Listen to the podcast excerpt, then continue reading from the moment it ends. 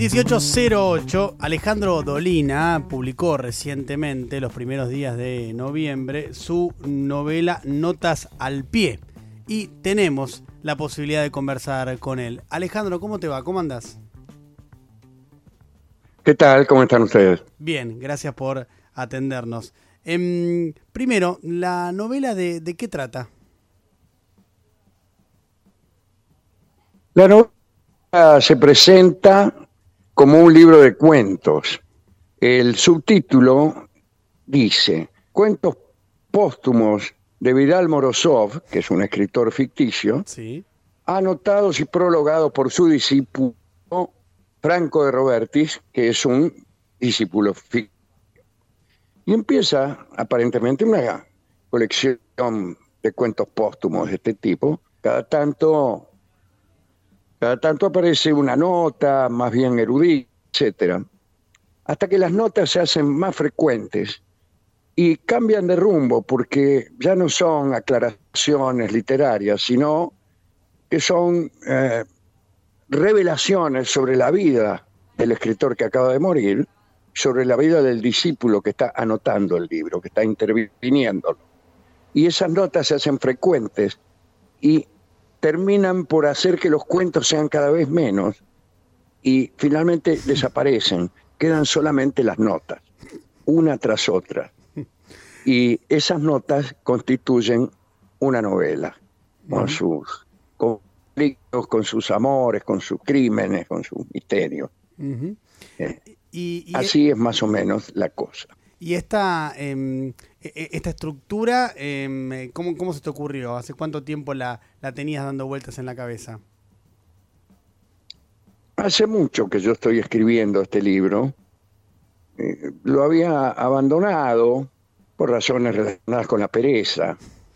Y finalmente en la pandemia tomé contacto de nuevo con, con la novela, con el proyecto y lo, lo fui y perfeccionando, es una palabra un poco pretenciosa, pero lo fui mejorando, modificando hasta que alcancé a finalizarlo, a, a darle, a darle eh, un final adecuado, etcétera. Me parece que quizás más interesante del asunto está la coexistencia y los, ya que son dos personas las que escriben. Una es y otra es el discípulo que lo está glosando. Ujú. Y hay dos estilos que coexisten, pero también dos eh, formas literarias. Una es el la otra es la novela. Y hay quizá algunas eh, algunas generaciones más. Eh, hay algunos capítulos se refieren, están alucinados. en realidad alucinaciones que padece uno de los personajes. eh, y todo conduce a una estructura que resignifica, digamos, los, los contenidos exactamente eh, de sucesos. No, no, no sé si importa tanto lo que ocurre como la forma en que eso se presenta y se cuenta. Recién decías em, que te llevó unos años escribirlo y alegabas la cuestión de la pereza. Em, e- ¿Es un ejercicio eh, que cuesta el de sentarse a escribir? Y a mí me cuesta. yo no sé, hay, hay quienes tienen mucha, lo que se llama facilidad para escribir. ¿no? Yo no tengo eso y me cuesta y sufro, sufro mucho. Mientras lo estoy realizando, eh, el libro está siempre en entredicho. Quiero decir la viabilidad del... Mientras lo escribo, estoy sospechando todo el tiempo dos cosas. La primera, que lo que estoy escribiendo está equivocado de alguna forma y que yo no alcanzo a discernir dónde está el error. Esa es la primera sensación. Eh, Sí. La segunda es que no lo voy a terminar jamás. Que, que voy a, una vez que descubra algo, eh, voy a comprender que el libro no es viable, que no, que no se puede hacer. Y entonces, claro, bueno, no, no es, no es el mejor estado de ánimo para ponerse a escribir. Y no, porque te- tenés, te- tenés como una amenaza latente todo el tiempo encima tuyo. todo el tiempo, mientras cada palabra que escribo lo hago con el temor de pasar a la porque la siguiente puede ser la revelación de que el libro no se puede hacer es un imbécil. Claro. Eh, claro. Son revelaciones tremendas. Claro, y encima el, encima el padecimiento es palabra a palabra, porque como decís vos, puede aparecer esa revelación con la próxima palabra. O al menos párrafo a párrafo. Claro, claro, claro. Sí, sí. Eh, eh, Hasta que llega un, momento de cierta cierto disfrute, que es el final. Es que es cuando uno ya sabe de qué viene el libro. Eh, tal vez porque uno lo ha inventado bien o tal vez porque eh, más que inventarlo al libro lo ha ido descubriendo. Eh, la tarea de escribir tiene mucho de creativo, pero mucho de indagatorio. Hay cosas que no es que uno las inventa, sino que las descubre. Y las descubre. Escribir algo nos revela un poco más de lo que todavía no escribimos. Y convengamos en que uno no puede escribir lo que quiera. Esto es como la libertad. La libertad eh, está muy bien, es un bien apetecible, pero, pero limitado. Limitado evidentemente por el otro. En el caso de la, de la ocurrencia artística, también hay una limitación y esa limitación también es la comprensión del otro.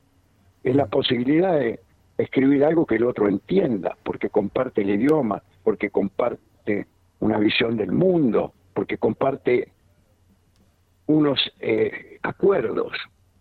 Hay un acuerdo, un pacto entre el lector y el, escritor.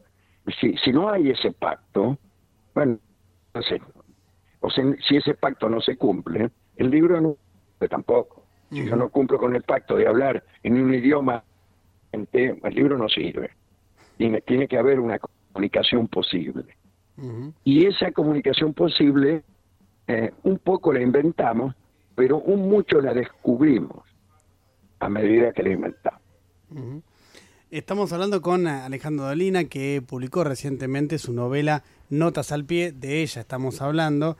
En, Alejandro, e, en este proceso de escribir, eh, vos primero, no sé si existe eso de algún tipo de método o algo similar, pero ¿cómo, cómo surge? ¿Tenés una imagen? ¿Tenés un, eh, una idea? Y sobre eso mm, arrancás a escribir y ahí, bueno, vas descubriendo hacia dónde va, eh, este, en este caso la novela.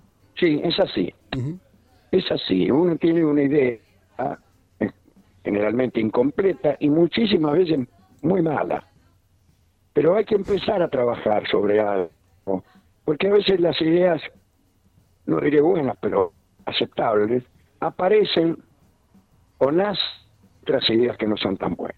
Quiere decir que si uno no empieza a trabajar, aunque sea con un material mediocre, la, la buena no la vas a encontrar nunca. La buena aparece después de desechar, de desechar la la segunda, la tercera, por ahí la cuarta está, está mejor. Ahora, si uno está esperando sentado en el sillón, que venga un ángel y le comunique mágicamente una idea adecuada, eh, no, sucede. Ah, el libro de este es un libro... Sí. No, no, perdón, perdón, Alejandro, sí. Sí, sí. No, iba a proporcionar algunos datos apenas del libro, no, no tiene mucho sentido contarlo más allá de lo que ya te dije. Este, pero, ¿dónde, ¿en qué estante ponerlo, por ejemplo? Pues yo diría que es un libro oscuro, un poco trágico, eh, pesimista, pero también es un libro que tiene eh, algunos pasajes de, humor y de gracia. Así que eso, o, por lo menos que, que aspiran con aspiraciones humorísticas. Eh, Alejandro, em, me acabo de llevar a una gran decepción porque toda mi vida estuve esperando, sentado, que se me ocurra una gran idea y ahora, bueno, eh, veo con perturbación que no funciona de esa manera, ¿no? Así que...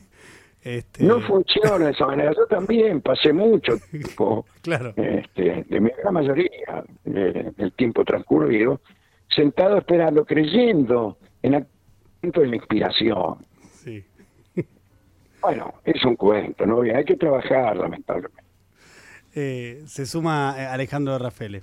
Esteban Rafael. Esteban Rafael. Eh, ese es mi nombre, Alejandro sos vos. Esteban, ¿qué ¿Cómo, tal? cómo estás? Buenas ¿Cómo tardes. estás? Eh, te, te quiero cambiar brevemente de tema eh, y, y a raíz de algo que pasó hace unas semanas, que es que Marcelo Longobardi eh, dio por terminada su participación en Radio Mitre, un programa de 20 años en la primera mañana. Eh, yo empecé a hacer cuentas, creo que ustedes ya Sí. llevan como 30 eh, o casi 30 en, en La Venganza Será Terrible. 35. Tre- 35. 35, bueno, sí, no sé sí, si se mal las cuentas. Eh. Pero era, tengo la curiosidad de si te imaginas una vida después de la venganza será terrible. Si, si es, si, si ves una fecha de vencimiento a eso que hacen todas las noches eh, en la radio. Bueno, si no ha vencido hasta ahora, este, hemos pasado los años más difíciles en ese sentido. Los años que vienen, por empezar, son mes. Y, y no, no, eh, alguna razón para que yo finalice. Ahora, razones para que me echen, hay, hay muchísimas. Eso podría ser por voluntad ajena, podría ser que nuestro trabajo terminara. Por voluntad propia no, porque eh, contrariamente a lo que me sucede con la escritura, a mí me feliz hacer radio.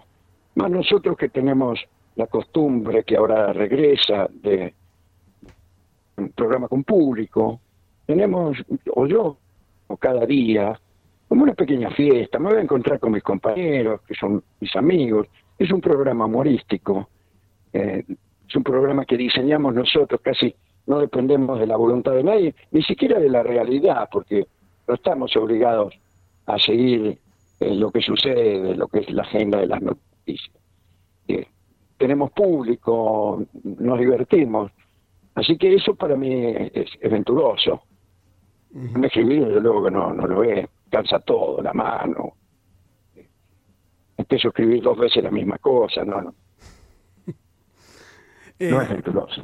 Después, haber, sí, haber escrito, haber hecho el esfuerzo, conseguir un resultado más o menos digno, eh, es algo que a uno lo enorgullece posiblemente más que la radio, que es más fácil, que es más sencilla. eh, eh, después de todo, es un poco más efímera, porque cada programa es otra cosa.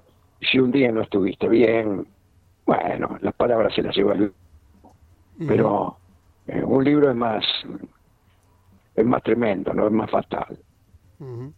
Claro, porque el libro sí queda ahí. Uno puede ir a comprar, che, a ver qué dijo Dolina con Pero esto. sí que ahí, además, sí, claro. Y la radio en ese sentido, aunque ahora nada se lleva al vivo, ¿no? como bien sabemos, todos nuestros actos y nuestras palabras quedan registrados mucho más que, que antes. Eh, la radio tiene algo de, de casual, que la gente, que forma parte del pacto también eh, con el oyente. Podemos equivocarnos, podemos tomar una palabra e inmediatamente corregirnos. Eh, con el libro, un, un macanazo queda ahí firme, firme como los jeroglíficos. Eh, estamos hablando con Alejandro Dolina sobre su eh, última novela, Notas al Pie, que publicó Editorial eh, Planeta. Eh, Alejandro, en, en la radio hay mucho juego y mucho lugar para la espontaneidad, ¿no? O por lo menos uno eh, prepara y trabaja para que en base a eso Sí. pueda surgir la espontaneidad al aire. En, en el, en cuando uno escribe un libro, ¿también está eso presente? ¿Está la espontaneidad? No, no, no. No, no. No, por eso yo creo que son tan distintos los libros que yo escribo al, al programa que hago que parecen hechos por personas distintas. Y, y creo que efectivamente son hechos por personas distintas, pues no es lo mismo el tipo que está sufriendo solo en la madrugada, preparando una forma de, de comunicación, que el otro que va, que hace un trabajo principalmente colectivo, eh, que tiene todo espontaneidad. El libro eh, no, no puede, no puede tener espontaneidad. Puede tener, si vos querés, un día que uno está ocurrente y puede, puede, puede tener una prosa rendidora, si que tenga un alto porcentaje de- de nacimiento eh, este, fácil, pero en general que corregirlo, hay que mirarlo dos veces y se generan con actividades que movilizan mecanismos de pensamiento tan distintos, se generan también eh, eh, resultados muy distintos. Mm. Eh, es Alejandro Dolina quien habla con nosotros. Eh, Alejandro, gracias eh, por la entrevista y bueno, te deseamos lo mejor con esta nueva novela. Bueno, gracias a ustedes por, bueno, por fijarse en un hecho tan minúsculo como la aparición de este libro, que sin embargo, según me informan sabios, parece que la gente de algún modo lo está comprando, vas a saber por qué clase de equivocación Vas a saber por qué equivoco, ¿no? Porque, Así que yo les, les, agradezco a todos los que han cometido ese error. Gracias, Alejandro. Un abrazo muy grande. Gracias. Un gran abrazo ¿eh? para todos. Que estén bien. Hasta luego. Gracias.